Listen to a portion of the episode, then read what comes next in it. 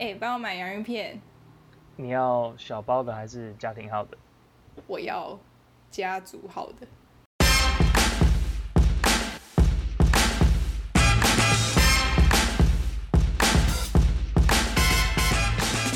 欢迎来到美食向导等级七，我是光光。我是百瑞，今天这一集是要聊聊疗愈食物，聊聊聊。对，可能有些人发现是不是有聊过了，但是答案怎么不见了？没有，你们记错了。到底有多少人会发现这个？好啦，不是很重要，不是很重要。那为什么要聊疗愈食物呢？因为我现在疫情是不是快快两快两个月了吧？是吗？是不是接近两个月了？感觉超过了嗯三级啦，不是疫情，哦三级三级超过两个月。对啊，我觉得大家虽然应该平缓的差不多，但是偶尔还是想要来疗愈一下。那我们就来分享我们怎么疗愈，跟吃了什么疗愈。好，我先来讲我自己的部分好了，就是我分成疗愈食物跟暴饮暴食这两种形态。那暴饮暴食的故事呢，在我身边的朋友应该都 时有所闻，暴食怪。对，就是时有所闻。那我可以讲简单的介绍，可能像哦，非暴饮暴食的故事的话，大概就是我的大学的群，大概一次都是十几个人这样，然后我们就会去吃简餐啊、聚餐啊什么的这种。那吃剩的大概清桌的部分就是我来负责啦。啊，所以你就是负责帮大家舔盘子的吗？呃，我没有到舔啦，只是我会把它吃的很干净。好，就大概从这个角度就会知道我的食量其实是不小的，所以我在暴饮暴食的时候，我觉得也是因为我吃东西的反应比较长，就是我感受到饱足感的那个反应比较长，所以我会有吃过量的倾向。就是如果我开始进行这个举动，对就是在你没感到饱之前，桌上有食物你都不会停止。对，或者是我一直希望那个味道在我嘴巴里，哦，就不知道大家暴饮暴食是不是有这样的，跟我有一样的感受。其实身为一个资深的胖子啊，我必须为你认证，你这样子的行为是蛮符合一个胖子的。嗯，可是我很瘦。好，妈的，好了，好了，没有哦，所以所以你也是你也是觉得想要嘴巴里一直有味道跟咀嚼感，没错，所以才会一直想要吃东西。，对，哦，原来我不孤单。我觉得应该很多人都是这样子吧。对而且我还会就是分配，就是说，哎、一定要把最好吃的留在最后，然后让它那个味道一直维持在嘴中，越久越好。哦，我倒是没有这么想，我就是吃东西的那个阶段就好了。哇，你就是那个哎，国小国小打菜，然后便当菜最好吃会留到最后，然后会被同学抢走的那一种。对啊，哎、说到国小打菜啊，嘿，我就必须要讲一个我跟统餐有关的暴食记录。好啊，来来来，你知道统餐大家就是会排队嘛，对不对？嗯，然后呢，我幼稚园的时候呢是第一次接触到统餐，幼稚园，对，然后我创下的记录呢让老师非常的震惊。我总是第一个去排队，当我盛第二碗的时候呢，嗯，全班都还没有排完队，就是说大家都还在盛饭的时候，我已经准备要盛第二轮了。这样不是只是因为吃很快吗？当大家都吃完的时候，我可能已经吃完三四人的量。哦，哎、有哎、因为我国小其实也有类似的故事，就是因为大家应该都 都有吃过统餐那通常是白饭跟菜嘛，对不对？所以偶尔有时候主食不是白饭，是比如说意大利面或炒饭，每个礼拜三，所以就对那个时候就会特别开心，然后就会想要多吃一点。对，反正就是有时候会有这样子不一样的食物变化的时候，我就会跟班上的男生比赛，谁装的次数比较多。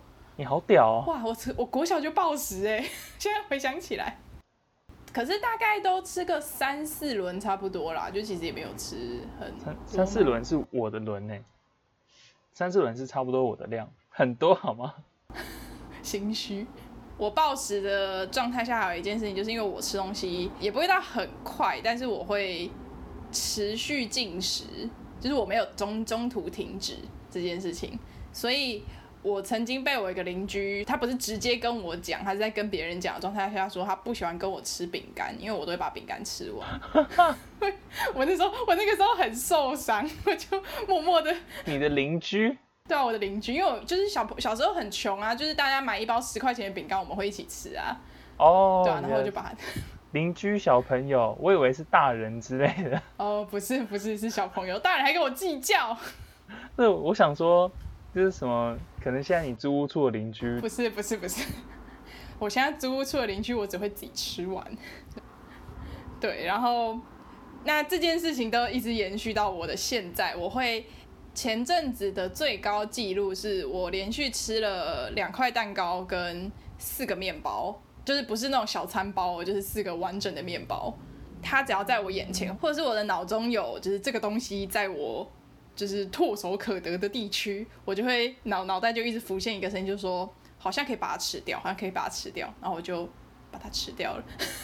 是怎么样？是某种试试看，是不是？好像装得进去，哎，装装看。有一点，有一点，对，所以我那一天就 把它们都吃完了。我自己觉得也有点。有点有点不对啦，但是就那个声音没有停下来啊，是真的蛮不妙的。那个声音是什么？我都不知道，建议你去看肠胃科还是看什么神经科了。对，那这个是我最近期的暴食故事。那最近期的高峰故事是，呃，前阵子公司开庆功宴。然后就叫了苏阿姨披萨，这个你应该听过吧？我知道，就是很厚很多气势的那种生盘披萨。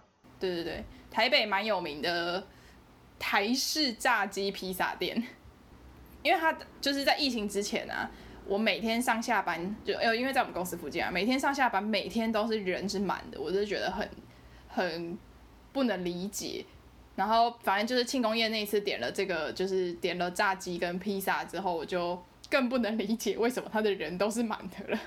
他的炸鸡跟披萨称不上好吃，真的称不上好吃，但是不贵，对我来说 就是有一点 CP 值没有那么高的食物。对，我要说句公道话，就是嗯。我觉得他的披萨不好吃，但是我觉得炸鸡蛮好吃的。就是我同意你披萨没有好吃这样，但是在这个前提之下，我的大脑都告诉我，它它就是一个一般般的食物，不吃就算了这样的食物。能吃得下去的东西，你脑中的声音就会叫你吃下去。对对对，但是就是在这个前提下，然后因为我们是边边庆功啊，边开会开检讨会，然后边吃。我还是吃了两个大披萨跟三个炸鸡哦，然后就是后来就有一个同事比较晚进公司，然后我的其他同事就说：“快点快点来吃披萨，不然光光要把它吃完了。”我想说：“你们把我当成什么了？” 他们都很害怕你一个人把它干掉。我的这个状态下还很长的一个状态就是大家都停下来了，就大家没有要继续进食了。就开始打算要收啊，要倒掉啊，要冰到冰箱啊，什么什么之类，我就会觉得也不用放到隔天吧，能吃完就吃完啊。然后我就会开始就是陆陆续续的继续进食。哦，很可怕呢。这个就是我的从小到大的暴饮暴食故事。呃，我就你跟我吃的东程度可能差不多，但是比较让我震惊的是，因为我的体重大概是你的两倍。差不多，差不多吧，对，应该是，嗯，你是一个质量的黑洞，对，那你觉得这些食物都会去哪了呢？这些食物，正常人体架构应该都变成屎了吧？但是我必须跟你分享一件有点可怕的事情，就是它不一定会成正比的出来。我觉得有点太详细了，有点恶心。什么叫不成正比出来是？什么有不成正比出来？好了，我现在不是要，不是在鼓励大家暴饮暴食，而是我只是想告诉大家说，有些人有暴饮暴食倾向的，你不孤单。然后也是有一些方法可以解决不要过胖的问题的。就是毕竟对白瑞也背书了，我没有那么胖。对。对，那你可以分享一下维持这个可暴饮暴食的身材呢？哦，现在就要，我以为这个是汤底耶，不然哦大家都直接、直接听完就直接跳过了，这才是重点。这样，好，那那那这个压轴，那这个压轴，你可以讲一下你有听过更厉害的吗？就是一般人，就是他不是会跑去大胃王比赛的人。一般人很厉害的哦。我小时候在补习班的时候呢，我们会挑战一个人可以加几碗饭，因为我们那时候附近有一家便当店，它它加饭就是一坨一坨，你可以无限的加下去。然后我记得那时候好像可以吃到四坨到五坨吧。所以你觉得你的巅峰比较是在学生时期这样？我觉得我的巅峰应该是国中，国中做了什么？有一个很有趣的暴食记录，就是你知道国中有那种暑期班，只要你全勤的话，他就会退你钱吗？全退吗？这么好？对，因为他他那个就是那种很大型的补习班，有点说像是在做宣传，然后你只要缴一千块的押金，嗯，全勤的话，就那个暑假都有去上课，他就退你一千块。然后我就跟我的国中同学退了那一千块以后，直接杀去蒸鲜。那个时候的蒸鲜还算好吃，对学生来说又是比较高级的东西。我们一个人就吃了一千多块的蒸鲜，换算过来差不多三十几盘吧，三十三盘吧，三十三、三十四盘，然后大概一个小时内就吃光了。这个真的是蛮厉害的。我还没有算过我的回转寿司可以吃几盘，但是真的蛮厉害的。对而且重点是我们那时候才国一还国二吧，哦，这是一个在长高的时候呢，难怪你长那么高。其实那时候都在长胖。来跟大家分享百瑞的真实身高。百瑞的人设就是大家知道很胖嘛，但是他其实有两百公分。啊，我的人设是很胖吗？什么时候我的人设是很胖？可是你不是一直在说你你你是我的两倍还是什么的吗？我以为我的人设是有一点胖。什么叫做很胖？好，那我更正，我更正。嗯，跟大家更新百瑞的，现在在解锁百瑞的人设，一个是三十岁，然后一个是微胖，然后 讲话好一吗？个是身高两百公分。我也没有两百，好不好？拜托，那想要什么要怪物啊？百瑞更多详细解锁，请继续听我们的节目。好啦，没有啦，反正就是百瑞想，百瑞真的是蛮蛮高大的一个人啦。我是我是偏高的人啊，就是差不多一百八，然后体重差不多九十三四。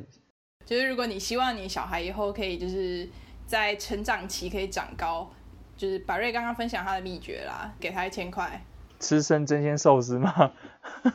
那我怎么不喝塔洛塔尼羊奶粉，保护我健康长大？哦，叶佩我讲广告词。好，没有，抽回来，不要再讨论怎么长高了，会被罚、我跟你讲。不会吧？这不叫医疗宣称啊，所以不算啊。哦，好吧，不实广告。对，不实广告，不实广告。对，那暴饮暴食的故事，我觉得应该差不多就是这样啦。因为如果有人想要跟我们尬的话，欢迎欢迎，就是其实也没有多厉害啦，就只是会有吃过多的倾向这样。嗯，对啊，那我以前我以前也会蛮好奇的，就是那些大胃王为什么可以吃这么多？我有知道一个艺人，就是日本的艺人叫真根辣妹，然后因为她之前有参加那个黄黄金传说一万元生活的那个节目，然后她就也是吃很多的人啊，她也是不会让自己饿着，可是她可以用一万元去煮饭，然后就让自己活下来，我就觉得哦，真的是太屌了。一万元一个月哦，日币，他是都吃白饭是不是？没有没有没有啊，真根辣妹超会煮的，就是他煮的东西超多的。哦，好，有兴趣，下次去看看。可看可看，对吧、那百瑞自己有看吃播什么的吗？前阵子真的蛮红的耶，对，当然前阵子我最常看的是什么？大胃王好好跟丁丁吧。喂，为什么大胃王都是叠字啊？你可能喜欢这种可爱可爱的感觉，像是人家人家这种。没有，他们是男生啊，而且不是可爱的男生啊。所以你看这个节目，你得到了什么啊？我还蛮好奇的。我得到了就是，嗯，其实我觉得看吃播有点疗愈诶，其实就是看他们暴饮暴食的时候，就觉得说，嗯，虽然现在我没有办法暴饮暴食，但总有一天，one day，我要达成梦想，跟他一样。对。哦，我以为是我就是荧幕的人帮你代劳这样的感觉，或者是它就是像一个白噪音，然后就是在重复的播放一样的动作，因为他就是一直吃这样。有点是有点像是白噪音啊，但是我觉得有些吃播就是他的吃相是好看的，意思就是说他在吃东西的时候会让你更有食欲。嗯，真的真的。对我在吃饭的时候就会去看着他们吃这样子。可是如果他吃一些很垃圾的食物，可是你那个时候在吃一些健康便当，你不会觉得很空虚吗？这样很好啊，就是我们就可以心中怀抱梦想，就是说，嗯，就是可以准备乐色一下的这种感觉。哇，你真的是正能量百瑞哎，睡过 睡过一觉就好了，然后或者是看别人吃就好了，真的很厉害。就没有，其实这种事情就是说，因为。触手可得就可以解决的事情，何乐不为呢？哦，你在那边烦恼说，不行，我不能吃这么乐色，然后搞得自己很郁闷，不如就去乐色一下。哦，所以我应该要就是吃一个面包，然后我就开始播放就是人家吃很多面包的影片，我就不会吃这么多面包了。这样，不行不行不行不行，你用错方法，你用错了，你这样只会越吃越多好吗？哎。你这样只会越吃越多，好吧？那哈，那可能我那个脑袋中的小精灵，可能哪一天死亡的时候，我才会停止这个行为吧。那 好，那没有关系。我觉得应该不会死亡，它不会死亡，它只会越长越大。没有关系，不过我觉得暴饮暴食这件事情啊，因为年纪的关系，真的那个量其实是有不一样的。哦，对啊，对啊，因为像我有一次，因为我的暴饮暴食的。吃的量其实也是蛮不稳定的，就是有一次我是从夜市头走到夜市尾，就发现我大概吃了三四样吧，我就超饱哎，然后我就想说，我都可以吃两三份的简餐了，为什么夜市零食这这三四样东西我就这么饱啊？然后我就觉得啊，真的老了哎，老了是多老？我不知道，我不知道你有没有类似的经验啊，只是就是暴饮暴食真的是年轻的时候才会想做的事情。呃，就是跟那个想要去吃到饱餐厅一样的感觉。对，我会感觉到自己胃口变小，也是吃到饱吧。嗯，对。以前我可以一次吃吃个七八轮，或是十几轮这样子，但是现在去可能四五轮差不多了，然后就会坐下来开始喝饮料。居然是喝饮料，喝饮料最占位了，你在做什么？会对你生气。没错，但是就是年轻的时候就会说不行，我要所有的料理都吃两遍这样子，然后呃喝什么饮料、喝什么气泡水之类绝对不干的事情。嗯。但是现然后甜点也不会吃，但是现在老了就会变成说，哎，正餐吃完了就是喝个饮料，然后还会拿个甜点之类的吃。喝喝饮料，吃吃冰淇淋就好了。哦天哪，对吧？以前真的会还蛮有倾向，一部分我觉得那个时候的标准价钱其实占了 CP 值很大的比例，所以吃到饱这件事情相对于穷学生来说 CP 值就很高，因为我可以就是狂吃。耶。但是我觉得现在啊，自己经济能力之后，我们就更倾向所谓的重质不重量。对，那我们就要来推荐我们的疗愈食物清单，耶。诶，那百瑞，你要先推荐你的大家可以买到的清单吗？应该大家最常能够买到的疗愈食物就是洋芋片嘛。啊，嗯，那就是你最爱吃的家族号洋芋片，在好事多就买得到哦。没有错，那你有什么特别的吃法吗？就是国中的时候，对，也是国中，会去朋友家玩，然后我们除了买家族号洋芋片呢，还会在好事多买它的沙沙酱。不是新鲜的沙沙酱哦，是没有颗粒，就是那种番茄为番茄酱为基底的沙沙酱，然后配上那个新鲜的沙沙酱是什么？新鲜的沙沙酱就是它会有新鲜的番茄粒跟新鲜的什么洋葱切丁那样子。哦，就比较像那个副餐给你一个塑胶小盒的那种。类似，对对对对对，变得像酱料那种沙沙酱，就是它整个都是打成泥的那样。哦，就罐头的那种。对。因为这样子才能很好跟我们下一个要讲的材料混合一起，那就是 cheese 还有酸奶油，耶，超级无敌肥，嗯，但是也超级无敌好吃吧？超爽，超级爽。这个记录就是说，我们买了超级多这类的东西，然后去朋友家里玩，然后我们在那边住了将近一个礼拜。等我们从他家出来之后呢，我的体重已经胖了五公斤了。你们那个是那个吧？像那个养鹅肝的 农场，差不多啊。有没有看《约定的梦幻岛》？有有，我们那边的生活差不多就是醒来就吃，而且吃就是摆在桌上的洋芋片，加上沙沙酱、鲜奶油沾起来，然后就是狂吃。对，而且它不是只沾一下哦，是用洋芋片当汤匙，挖一大堆酸奶油 cheese 加沙沙酱，哇，赞！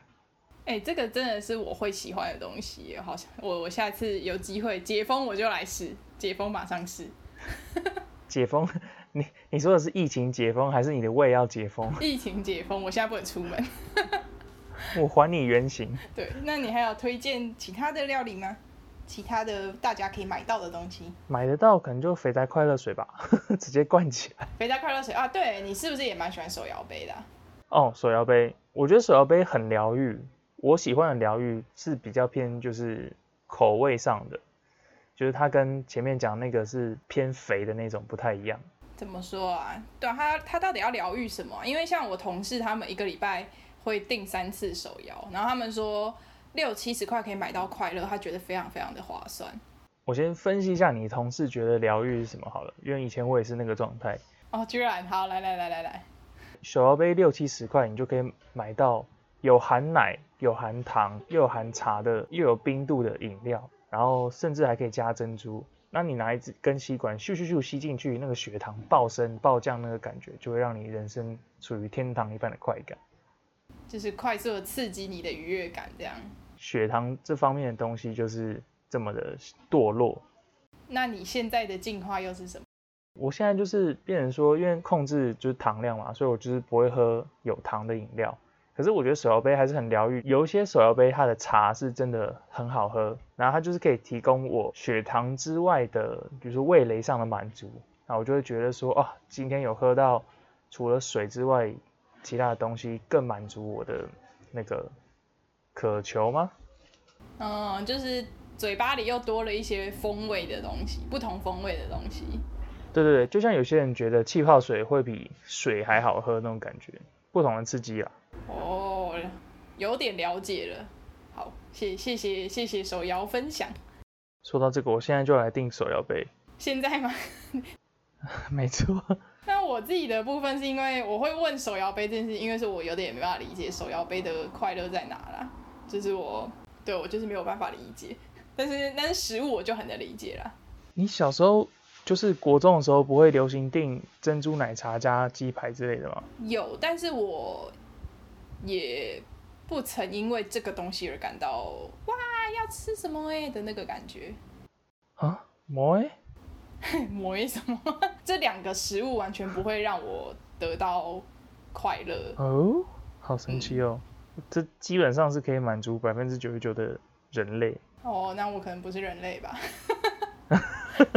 好，但没关系。那我这个一趴的人呢，我就来跟大家分享，对于我来说，疗愈食物是什么东西。好，那手摇杯已经被排除在外了嘛？那我可以推荐一个我前几年因为早餐店而认识的食物，叫做尾鱼 cheese 的法式吐司加鲜奶油，我超爱。哦，法式吐司在一般早餐店可能会比较少见啦，但是法式吐司它其实就是本身就是一个非常肥又油的食物。反正就是我之前的早餐店，它有在卖法式吐司，然后它会在它就是两片法式吐司，然后洗饱了蛋汁。那正统法式吐司会用奶油煎，那早餐店就是一般的油嘛。然后两片之后，它中间会夹，比如说火腿啊、肉松啊，但是我个人偏好就是尾鱼加 cheese。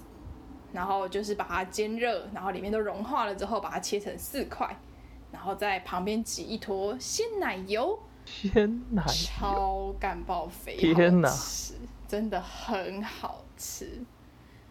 而且而且，因为那个早餐店它就是那种平平价早餐店，所以它这样一份加，其实是我另外加的，一份好像也才六十块七十块吧，哇，超便宜耶，你的真是完全满足了我的心灵。一道菜就包含了三种就是疗愈食材。没有错，法式吐司里面有奶油，对，然后又加了 cheese，对然后旁边又点了些奶油，对。然后尾鱼本身也是肥肥的，哦，没有，它是水煮尾鱼，所以还好。但是但是整个搭配真的超赞，真的超级无敌赞。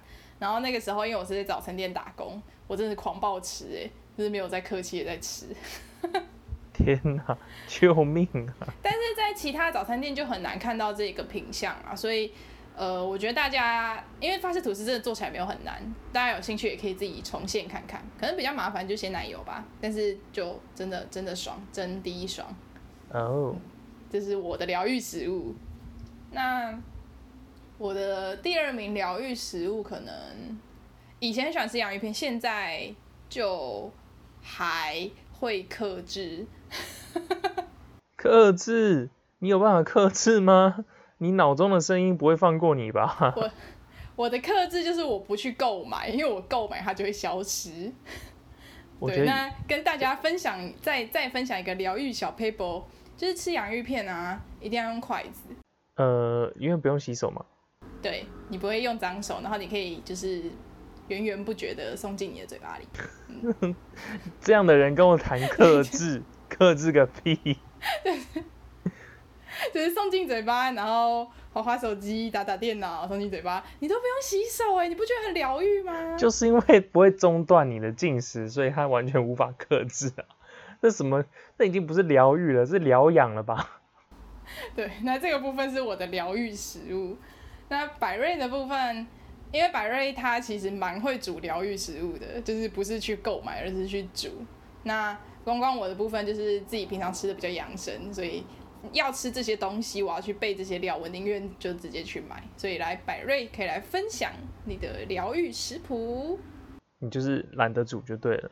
对啊，因为说就是那些酱啊，或者是那些料，就是通常不会出现在我家。我为了要只吃这一顿疗愈餐，我还要特地去买这一大堆东西，对我来说很麻烦啊。哦，好，那我来分享一下我的疗愈食谱好了。嗯，我刚突然想到，我其实最爱的一道疗愈食谱是自己做烧肉冻饭，哦，对但是因为它食材有一点贵，所以比较少去做。食材有一点贵，你是用什么 A 五和牛、没有到那么好啊，但是我会买那个什么，呃双酱牛、伊比利亚猪？，Choice 或是 Prime 级的牛小排，自己回家煎烤，哦，然后呢自己煎烤以后再把它切成片，然后再放到热热的饭上，打上一颗生蛋黄，再跟葱花撒上去，配上自己调的烧肉酱，哇，超爽！因为牛小排是就是牛肉里面几乎最肥的部分了，然后在煎牛小排的时候呢，是用奶油去煎的，所以那个牛油加奶油那个油滋滋的酱汁就会渗透到饭里面，然后再配上蛋黄一起拌在一起吃，哇，超爽！重点是因为是自己做的，所以你可以边吃边做，而且而且就是无限量的。等一下，那个不叫那个不叫冻饭吧？你就是在边吃边做，它连组合都没有吧？有啊，就是你就是某一个点它会成为一碗饭，但是你在煮成那碗饭之前，你可能已经吃了两三碗的量了吧，大概这样。哎、哎、这听起来真的是蛮爽的。那牛排前的处理，可以大家可以去听苏肥那一集有小小的分享。嗯，那这一这一次的牛排就是苏肥过后再煎一下嘛，对不对？呃，牛小排比较特别，它可以不用苏肥，也可以直接煎，但是苏肥的话会更爽啊。哦，好，那大家有没兴趣的错话可以去听听看那一集。其他的食谱、哦，简单的话就是自己做那个什么吧，培根 cheese 蛋饼，也是边做边吃，无限量。重点还是边做边吃无限量。好，没错，就是因为是暴饮暴食嘛，所以你一定要无限量啊。哎、那我我这边会推荐那个培根，可以买厚培根，一定会更爽。哦，真的，我都是买那种副桶厚培根，嗯，就那个那个咀嚼感真的是开心，真的只有开心能形容。没错。哎，而且我觉得那种培根蛋饼啊，它用的 cheese 不能是用太好的 cheese，它要那种美国起司片那种会比较好，就还是要就是有废的那一种，有点乐色的感觉，你才会觉得爽。就是还是要有早餐店的感觉，但是你的肉可以突然升级这样。没错。好，最后一个也是，哎、我好像这个都很洋，很偏美式这种吃法，都是肉系的。这其实的确是一个指标啊，就是大家都会觉得，其实很多美国的素食这些文化就真的很废啊，但是很爽啊。越乐色的越疗愈。